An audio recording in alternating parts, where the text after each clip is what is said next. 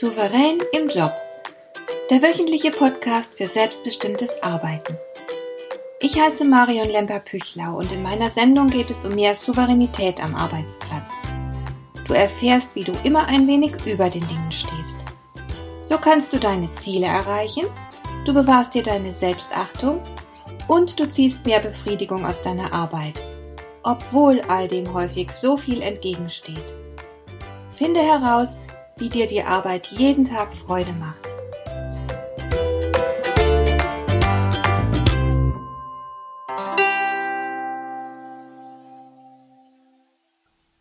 Bei meiner Arbeit mit Menschen sehe ich immer wieder, wie viele meiner Kunden sich unterschätzen.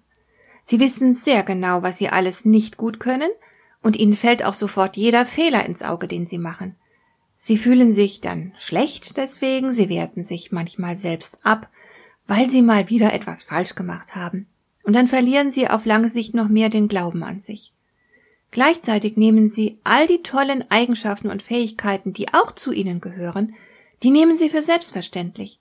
Und ihnen ist gar nicht bewusst, über welch gigantisches Potenzial sie eigentlich verfügen. Ich finde das ziemlich traurig und es kommt mir auch ein bisschen lächerlich vor. Sich selbst klein zu machen, das ist nie ehrenhaft, es ist unreif. Darum möchte ich mich heute mal damit beschäftigen, welche Eigenschaften dich für einen großen Erfolg prädestinieren können. Und ich möchte erreichen, dass du diese Eigenschaften in dir selbst wahrnimmst und dass du sie wertschätzt, falls du bereits darüber verfügst. Und solltest du diese Eigenschaften noch nicht haben, dann kannst du sie dir gezielt aneignen. Wir werden natürlich niemals perfekt sein. Das kann deshalb auch gar kein Ziel werden. Wer Perfektion anstrebt, den erwartet ein Leben voller Stress und Selbstzweifel. Damit ist niemandem gedient.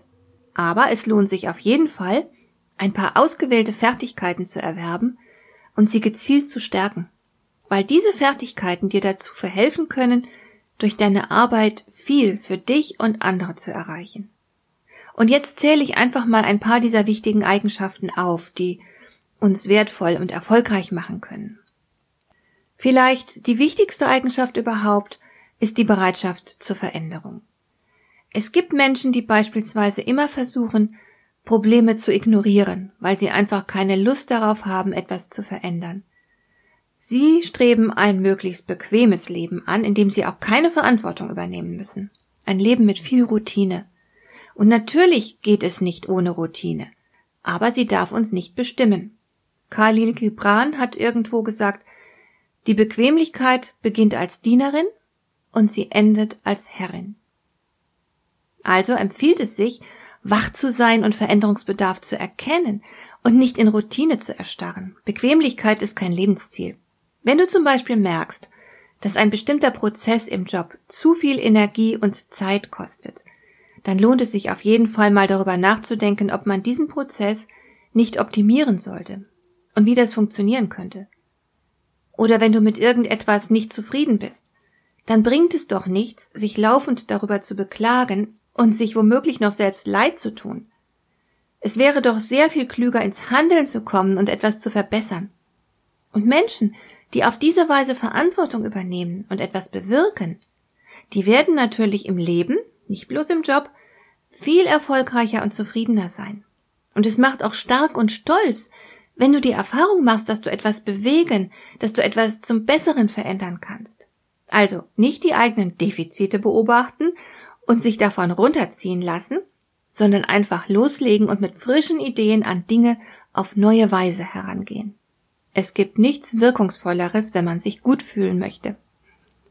Es ist zudem außerordentlich bereichernd, sich auf Neues einzulassen. Meine Mutter und meine Schwiegermutter haben sich beispielsweise konsequent geweigert, sich der Digitalisierung zu stellen. Sie waren beide noch im Vollbesitz ihrer geistigen Kräfte, beide hatten genug Geld, sie hätten sich ohne weiteres einen guten Laptop anschaffen können, und sie hätten auch jemanden dafür bezahlen können, dass er ihnen den Umgang damit beibringt. Haben sie aber nicht.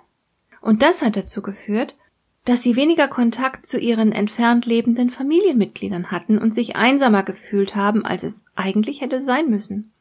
Es wäre so einfach gewesen, zum Beispiel Bilder der Enkel zu verschicken oder mal ein kleines Video aufzunehmen. Man hätte skypen können. Auch Bankgeschäfte wären einfacher geworden. Verabredungen hätten sich leichter arrangieren lassen, man hätte sich über vieles einfacher informieren und austauschen können und so weiter.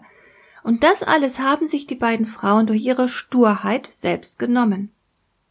Nein, es ist nicht besonders praktisch oder hilfreich, eisern am Gewohnten festzuhalten und sich Veränderungen zu verschließen.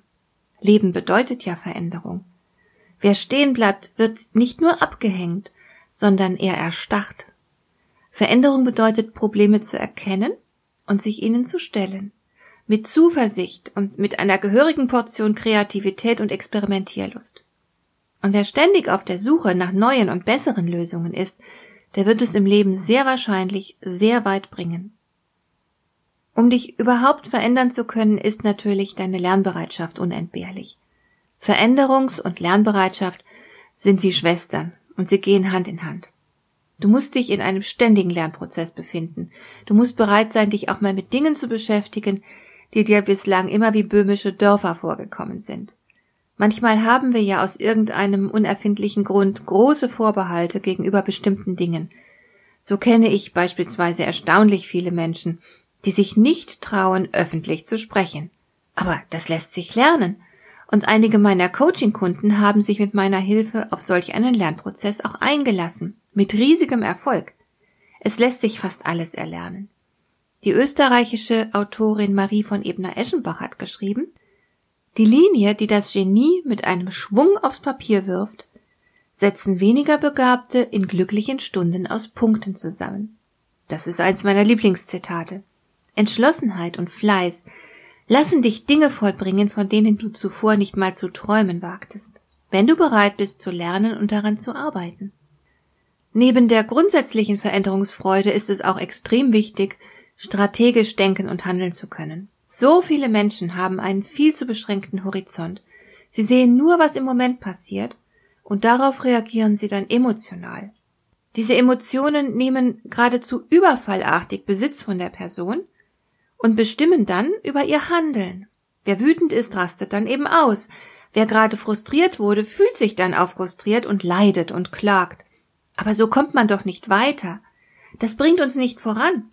Wer hingegen strategisch denken kann, der geht innerlich auf Abstand zu sich und zu dem Geschehen um sich herum. Und dann lässt sich auch die Gesamtsituation erfassen und einordnen. Und wenn man das schafft, trifft man natürlich sehr viel bessere Entscheidungen. Um nicht zum Spielball der aktuellen Umstände und eigenen Gefühle zu werden, brauchen wir Ziele. Wir müssen wissen, wo wir letztendlich hinwollen. Und dann tun wir eben manchmal auch etwas, was gerade keinen Spaß macht, aber dem langfristigen Ziel nutzt. So kommt man voran, so wird man erfolgreich. Ich staune manchmal darüber, wie unklug sich viele Menschen verhalten, auch in ganz banalen Alltagssituationen. Da wünscht man sich beispielsweise nichts sehnlicher als eine innige und vertrauensvolle Beziehung zu einem anderen Menschen. Aber, wie das halt so ist, manchmal tut dieser Mensch dann irgendetwas, womit man nicht rundum einverstanden ist. Und dann kann es passieren, dass man ihm das schonungslos mitteilt, ihn dabei verurteilt und entwertet. Alles in der Hoffnung, dass der andere schließlich Einsicht zeigt und sich am Ende so verhält, wie man es sich wünscht. Und dass man dann endlich die tolle Beziehung zu ihm hat, die man schon die ganze Zeit haben wollte. Wer ein bisschen nachdenkt, der müsste eigentlich wissen, dass man einen Menschen nicht für sich gewinnt, indem man ihn kritisiert, entwertet und ihn erziehen will. Also wer ein klares Ziel hat, der wird fast automatisch auch Zusammenhänge besser erkennen, er wird leichter verstehen, welches Verhalten im Einzelfall am förderlichsten ist, und dann kann er sich entsprechend so verhalten. Auf diese Weise kommt man zum Erfolg. Also sei dir in jedem Bereich deines Lebens deiner Ziele bewusst und dann denke strategisch. Dadurch hast du die besten Chancen, dort anzukommen, wo du hin willst. Was dich ebenfalls erfolgreich machen kann, das ist der kluge Umgang mit den eigenen Schwächen und Stärken. Wir sind es aus der Schule noch gewohnt, dass wir gefälligst in allen Fächern gute Leistungen bringen sollen. Wenn du in irgendwelchen Fächern richtig schlecht abschneidest, dafür aber in anderen richtig brillant bist, wirst du als Schüler trotzdem nicht versetzt. Du kannst ein Genie sein, aber man wird dir in der Schule keine Schwächen verzeihen, dafür gibt's schlechte Noten. Und jedes Fach wird gleichermaßen ernst genommen, es wird bewertet und es zählt. Das verführt natürlich zu der Überzeugung, du müsstest alles können. Und genau damit kannst du verhindern, dass dein Leben ein Erfolg wird, weil nämlich die Gefahr besteht, dass du viel zu viel Energie darauf verwendest, deine Defizite auszumerzen. Es ist ein offenes Geheimnis, dass deine Erfolgsaussichten sich enorm vergrößern, wenn du dich auf deine Stärken konzentrierst. Wenn du beispielsweise ein ausgezeichneter Verkäufer bist und dein eigenes Geschäft gründest, dann solltest du dich auf deine Verkaufsstrategien konzentrieren. Damit kommt der Gewinn. Und alles andere, das dir vielleicht schwerer fällt, wie zum Beispiel Buchhaltung, kannst du getrost anderen überlassen, die das schneller und besser erledigen können als du selbst. Also verabschiede dich gegebenenfalls von dem Anspruch, alles selbst können und tun zu müssen. Konzentriere dich auf deine größten Talente. Damit hast du die besten Erfolgsaussichten. Und du wirst dich darüber hinaus auch besser fühlen, wenn du dich mit Dingen beschäftigst, die deinen Neigungen und Talenten entsprechen. Und je öfter dir das gelingt, desto mehr Freude wird dir die Arbeit machen und desto größer kann dein Erfolg werden. So, das war's erstmal für heute. In der nächsten Folge sehen wir uns dann ein paar weitere Eigenschaften an, die für deinen Erfolg sehr nützlich sein können. Dir gefällt dieser Podcast? Dann bewerte ihn doch mit einer Sternebewertung und Rezension in iTunes. Das hilft einerseits, diese Sendung noch weiter zu verbessern und andererseits, sie für andere Interessierte noch sichtbarer zu machen.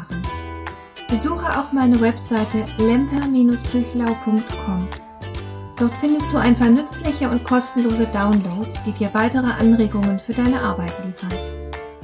Das war die heutige Ausgabe von Souverän im Job. Schön, dass du zugehört hast. Ich wünsche dir viel Spaß und Erfolg bei der Gestaltung deiner Arbeit.